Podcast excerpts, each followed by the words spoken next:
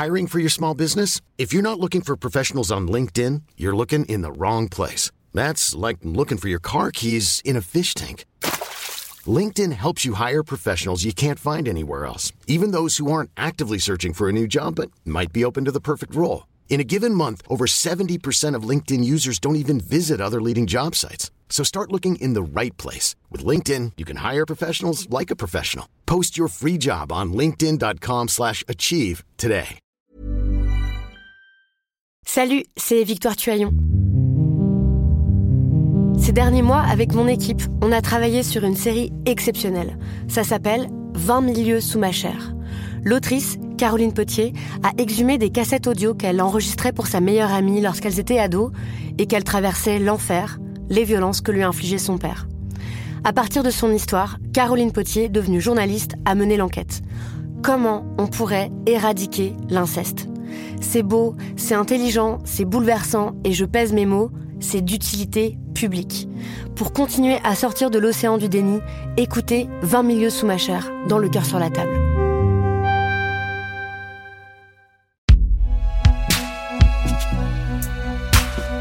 Made by.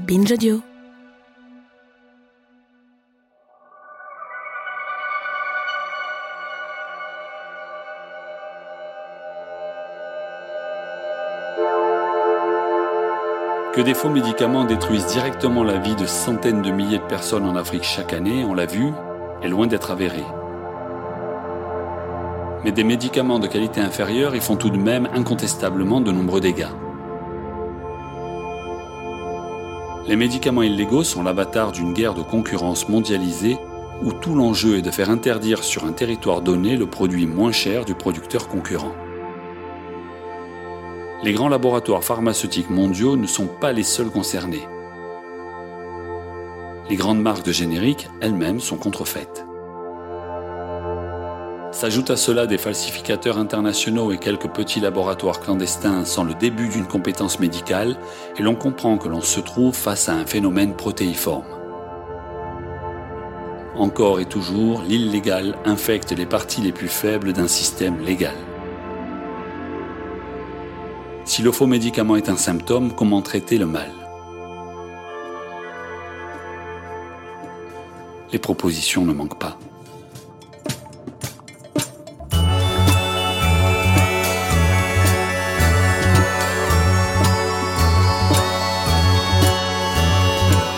Street Medoc. Dans l'arrière-cour du Big Pharma.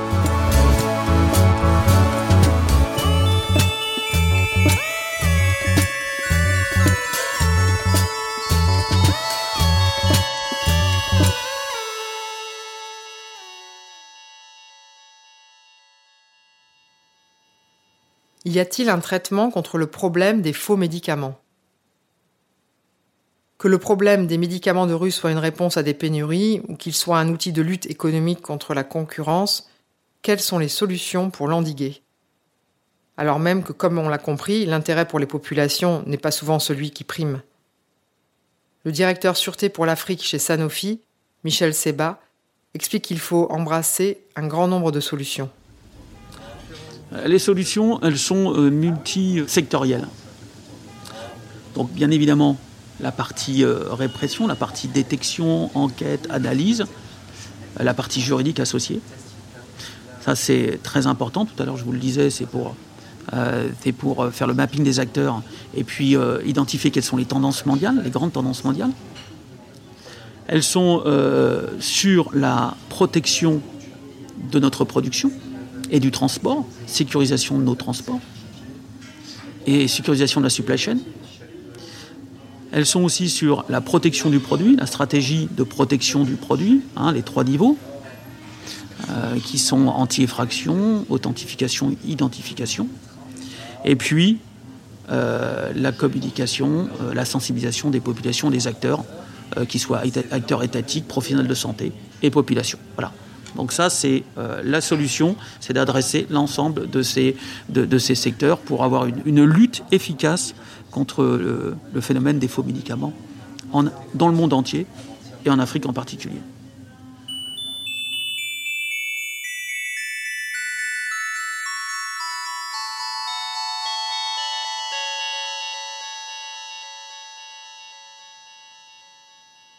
Le coût du médicament est la première des causes de sa contrefaçon ou de sa falsification.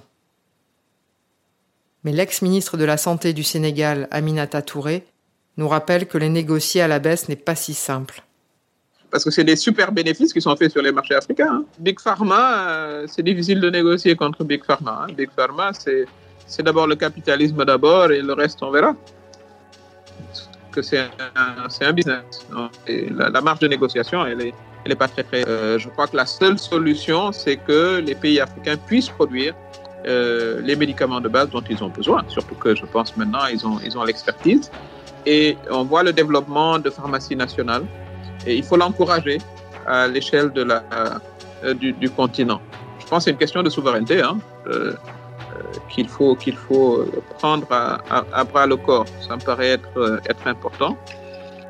Et c'est également à l'ordre du jour des discussions au niveau de, de, de l'Union africaine. Mais si l'Inde développe sa propre industrie, la Chine, ben, l'Afrique ensemble, ils devraient pouvoir le faire. C'est une question de, de, de, priorité à mettre en place.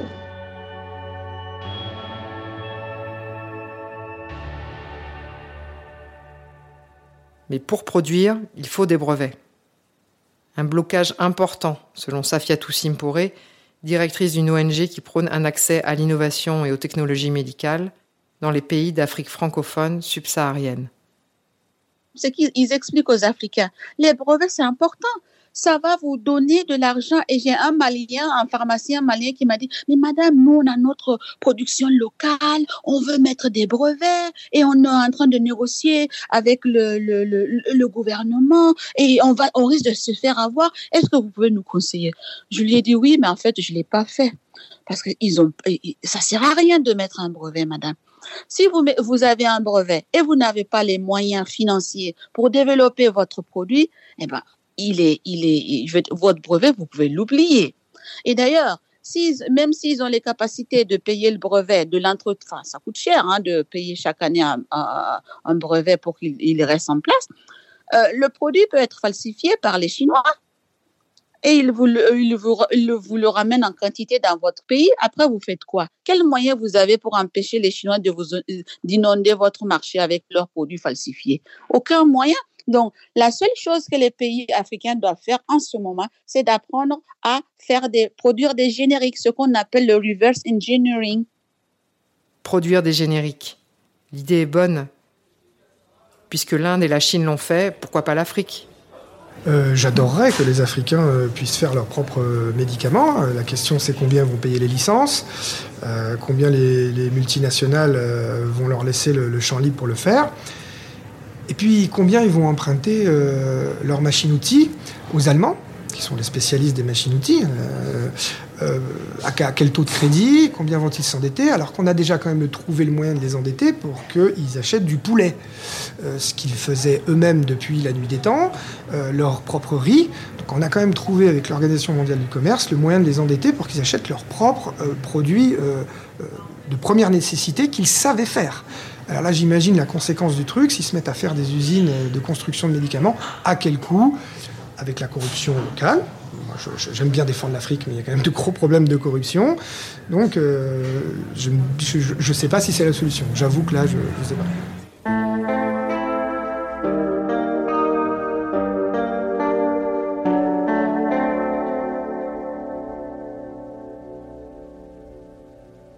L'aide à la production en Afrique n'est de toute façon pas une priorité pour les acteurs mondiaux de la santé. Le renforcement de la répression et des contrôles reste prioritaire. Il y a aussi un axe de lutte, tout à l'heure on en parlait de l'aspect juridique. Là aussi, Sanofi soutient la, soutient la, la Médicrime et la ratification euh, de la Convention Médicrime, hein, qui, vient du Conseil de l'Europe, simplement aussi pour, euh, que les peines, de, prison soient en accord ou alignées avec euh, la notion de crime pharmaceutique, ce qui n'est pas forcément le cas dans plusieurs pays. Avec la Convention Médicrime, le Conseil de l'Europe a mis en place un instrument juridique contraignant dans le domaine du droit pénal. Il consiste à criminaliser la contrefaçon, mais aussi la fabrication et la distribution de produits médicaux mis sur le marché sans autorisation ou en violation des normes de sécurité. Une structure qui ne fait pas l'unanimité.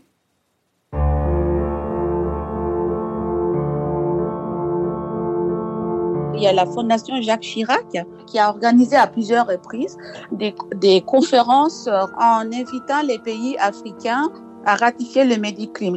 Les conférences qu'ils organisent de gauche à droite, enfin, excusez-moi du terme, pour enfumer les gens, quoi, voilà. Ils veulent pas résoudre le problème. Le vrai problème, c'est que les gens n'ont pas accès aux médicaments dont ils ont besoin à un prix acceptable. Personne n'ira au marché euh, acheter un médicament sachant que c'est un faux médicament pour se tuer. Non, c'est parce que les gens n'ont pas accès aux médicaments dont ils ont besoin. Et maintenant, on dit il y a des filières, hein, des filières aussi de faux médicaments qui viennent parce que les gens ont besoin d'avoir des médicaments moins chers. Et le gouvernement se dit, oui, on, va lutter contre les faux médicaments. Si vous attrapez cinq trafiquants aujourd'hui, eh ben demain, il y aura une vingtaine de trafiquants qui vont venir.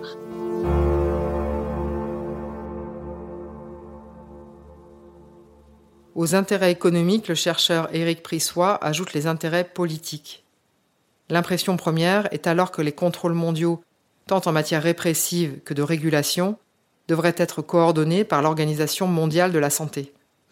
Il n'y a pas d'intérêt de, quasi-totalité des acteurs à avoir cette, cette, vision claire. Je pense que le problème, c'est qu'on est, est, surtout sur un enjeu politique. Il y a beaucoup de politique. C'est un enjeu économique pour les labos, c'est sûr, ou de santé, mais euh, c'est un sujet qui est devenu très politique. Aux grosses structures d'enquête internationales, travaillant sur de vastes périmètres d'investigation, parfois jusqu'à l'éparpillement, Éric Prissois préfère de petites unités spécialisées, capables de s'adapter aux différentes situations rencontrées. Je crois que l'OMS était déjà très compliqué pour se mettre d'accord sur une définition de la contrefaçon, parce que comme il y, a, un nombre de membres, ils doivent faire des compromis euh, gigantissimes. Je crois qu'ils ils étaient complètement bloqués par leur bureaucratie pour, euh, faire avancer les dossiers. C'est une structure qui me paraissait beaucoup trop euh, grosse. Je pense qu'il faut plutôt des structures légères. Euh, légère, euh, de quelques personnes, euh, très mobiles. là, on est quand même, comme je vous l'ai dit, dans une criminalité en col blanc, souvent, ou alors une criminalité très complexe, puisque hybride, qui plein d'interlocuteurs variés ou d'acteurs variés. On ne peut pas avoir une technique d'investigation policière comme dans le grand banditisme, je pense. D'où peut-être ce profil d'agent, c'était un un ancien agent du renseignement qui avait une, donc il y avait un goût du terrain euh, un peu cow-boy, mais qui était aussi euh, très très pointu au niveau de, bah, du renseignement. Les, techniques de renseignement, à mon avis, sont aussi très importantes euh, sur des réseaux aussi complexes à démanteler. Et puis voilà, mettre des spécialistes, en, même en géopolitique, en relations internationales, en, faire des mini-équipes ultra compétentes et mobiles. Ce qui peut se faire. Et, et l'approche, à mon avis, n'est pas que criminologique. C'est-à-dire que moi, je pense que le, problème aussi dans la répression, c'est que c'est beaucoup trop euh, policier au sens fort. Euh, comme je vous ai dit, c'est surtout des problèmes de logistique, de supply chain. Il faudrait vraiment, par exemple, des chercheurs aussi en supply chain, des experts en supply chain qui, permettent de mieux repérer les risques.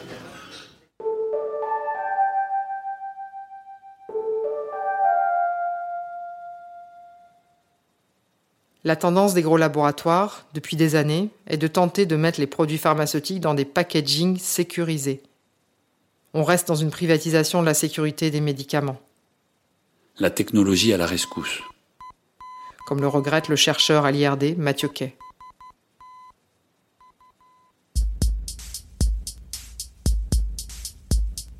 Un certain nombre de pays africains qui ont euh, des ressources humaines très faibles pour contrôler la qualité des médicaments, se retrouvent avec des outils technologiques dernier cri euh, qui permettent d'identifier ou de soi-disant identifier la qualité des médicaments.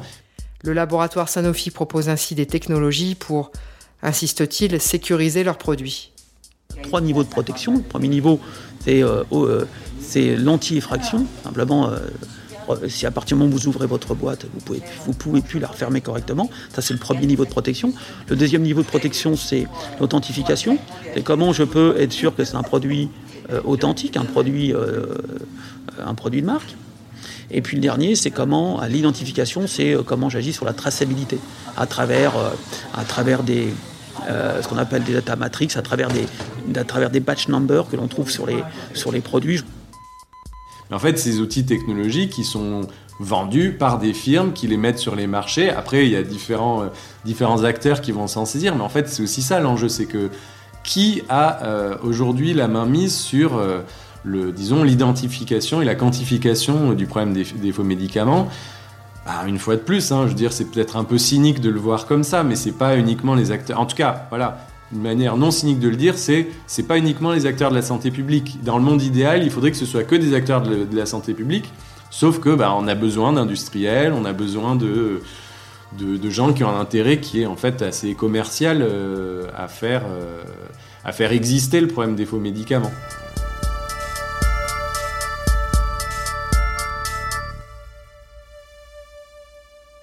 Comment sortir des seuls intérêts commerciaux?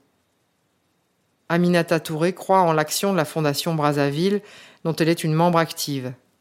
Il faut, à mon avis, et c'est tout le sens de l'initiative de la Fondation Brazzaville, euh, de regrouper justement les décideurs au niveau, au niveau africain tout au moins, euh, pour que les actions puissent se faire. D'abord des actions de renseignement, d'échange d'informations. Les réseaux sont très mobiles. Euh, il faut également harmoniser les législations. Il des pays où c'est plus toléré que d'autres. Harmoniser le vacarme. L'OMS semblerait encore une fois le plus légitime des chefs d'orchestre. Pernette Bourdillon. Analyste à l'OMS, elle est à la tête d'une équipe qui travaille contre les médicaments de qualité inférieure et falsifiés. L'idée, c'est qu'avec un, organe politique, les euh, technocrates, et je veux dire ça au bon sens du mot, pas au sens euh, péjoratif, euh, ceux qui, savent quels sont vraiment les besoins, les scientifiques au niveau des pays, puissent euh, diriger le politique, mettre le politique au service du technique. Et ça, c'est vraiment très très important parce que souvent, les autorités de réglementation, les autorités sanitaires sont en compétition avec plein d'autres sujets au niveau national. Donne-t-on la priorité au commerce ou à la santé? Aux questions environnementales ou aux questions économiques? À la sauvegarde du vivant ou à la sauvegarde de l'emploi? La concurrence des luttes planétaires se joue finalement par les moyens déployés pour chacune d'elles. Le problème, c'est évidemment un problème de moyens, c'est-à-dire qu'on ne peut pas envisager avec le budget euh, qui est celui de l'OMS aujourd'hui qu'elle exerce le rôle d'autorité de régulation pharmaceutique pour l'ensemble des firmes de l'ensemble des pays du monde. Ça, c'est juste pas possible. Et à la limite, euh, je ne sais même pas si ce serait désirable parce que le problème des pressions et du lobbying et de la corruption se poserait de toute façon toujours. Et peut-être qu'on n'a pas intérêt, ça c'est une question qui reste ouverte, mais peut-être qu'on n'a pas intérêt à vouloir une autorité de régulation euh, ou une seule autorité de régulation centralisée mondialement, parce qu'en fait les problèmes seraient euh, peut-être d'une autre ampleur. Euh, c'est que dans les pays en développement, il faut développer, il faut aider au développement des autorités de régulation. Elles existent, euh, dans la plupart des pays, souvent c'est un peu sur le papier qu'elles existent. Et en fait, il faudrait parce que elles n'ont pas suffisamment de moyens humains, elles n'ont pas suffisamment de moyens de formation, de moyens euh, d'outils euh, de contrôle, enfin pour différentes raisons.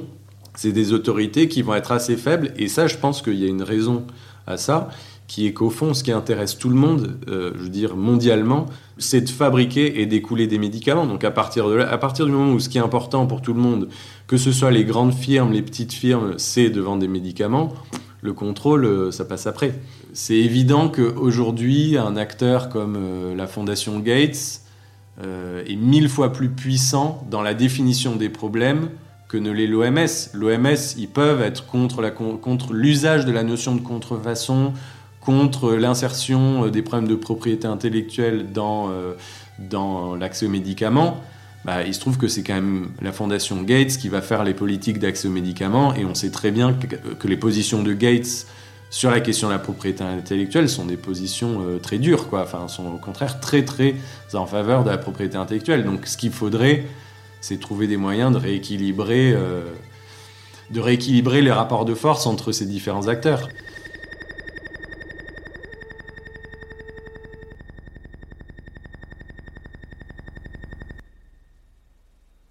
Revient sur la régulation.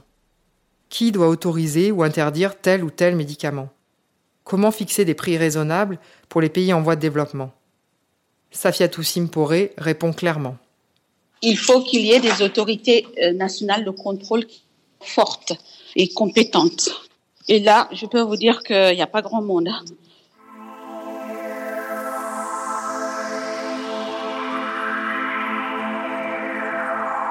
Il y a un directeur qui m'a dit au Burkina, il m'a dit, écoute Safi, j'ai mon, employé, mon collaborateur, qui, à qui, qui n'a pas un ordinateur pour faire son travail et à qui on donne un montant euh, qui correspond à une année de son salaire. Tu penses qu'il va laisser passer le médicament ou pas? Bah oui qu'il va laisser passer le médicament, même si ce n'est pas de bonne qualité. Vous voyez? C'est ça. Donc il faut que les gens soient bien payés et compétents. Sinon, impossible.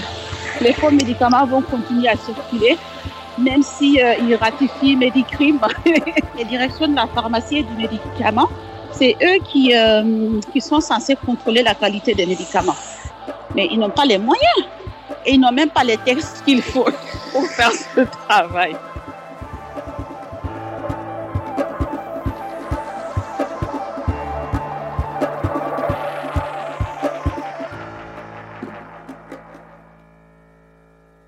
Des milliards de dollars sont mis dans des programmes divers et variés. La Fondation Gates dépense à elle seule chaque année quelques 3 milliards de dollars dans la santé publique.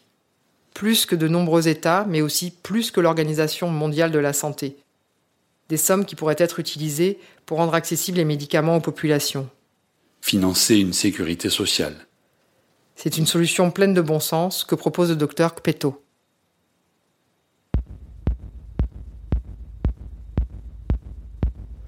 Une des solutions que nous attendons réellement et qui est en train de se mettre en place dans notre pays, c'est vraiment faire en sorte que tous les Togolais puissent avoir une couverture santé, avoir un accès aux soins facilité par cette couverture santé universelle. Une sécurité sociale pour les pays africains. Plus aucune raison pour le consommateur d'aller ensuite s'automédiquer sur des marchés parallèles.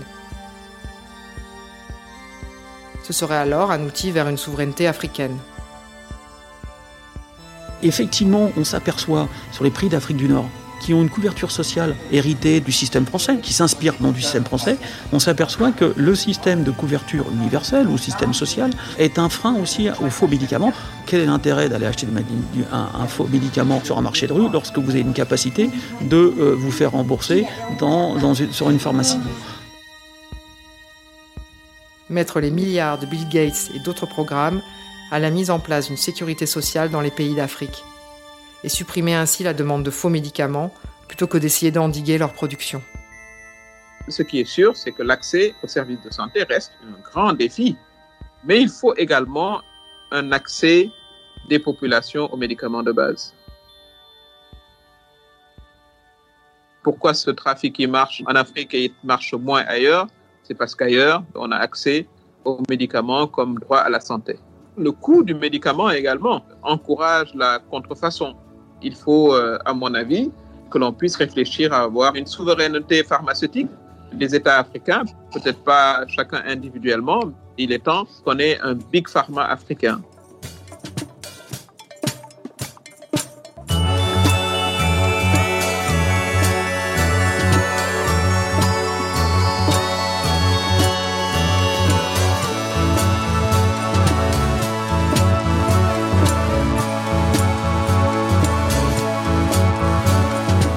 Merci à Anne-Sophie Lebon, Alphonse Kenlogo et Philippe Pujol pour ce documentaire réalisé par Morgane Perrault et produit par nos amis de Popcast qu'on a été ravis d'accueillir dans Programme B, qui est un podcast de Binge Audio préparé par Lauren Bess. Tous nos épisodes, les anciens, les actuels, les prochains, sont à retrouver sur vos applis de podcast préférés. Cherchez-nous sur Internet si vous voulez nous parler et à très vite pour un nouvel épisode.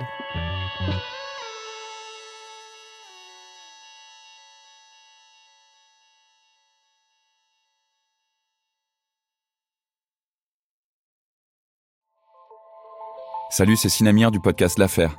En 2016, je suis monté sur un bateau de sauvetage en Méditerranée et ce que j'y ai vu n'a pas changé. En tout, depuis 10 ans, on compte même près de 30 000 morts sur cette mer. Alors, dans le naufrage, notre nouvelle enquête, j'ai voulu raconter un cas concret. Comment 130 personnes sont mortes en 2021 à la frontière de l'Europe, malgré des dizaines d'appels de détresse. Qui n'a pas pu les sauver et pourquoi? Qui étaient ces disparus? Et surtout, comment on en est arrivé à ne plus parler de 130 personnes qui meurent le même jour sur un bateau au milieu de la Méditerranée? Le naufrage, c'est la nouvelle série du podcast L'affaire de Paradiso Média.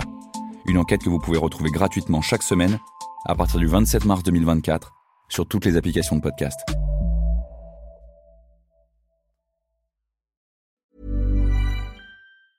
Even when we're on a budget, we still deserve nice things. Quince is a place to scoop up stunning high-end goods for 50 to 80% less than similar brands. They have buttery soft cashmere sweaters starting at $50. Luxurious Italian leather bags, and so much more. Plus, Quince only works with factories that use safe, ethical, and responsible manufacturing. Get the high-end goods you'll love without the high price tag with Quince. Go to quince.com/style for free shipping and 365-day returns.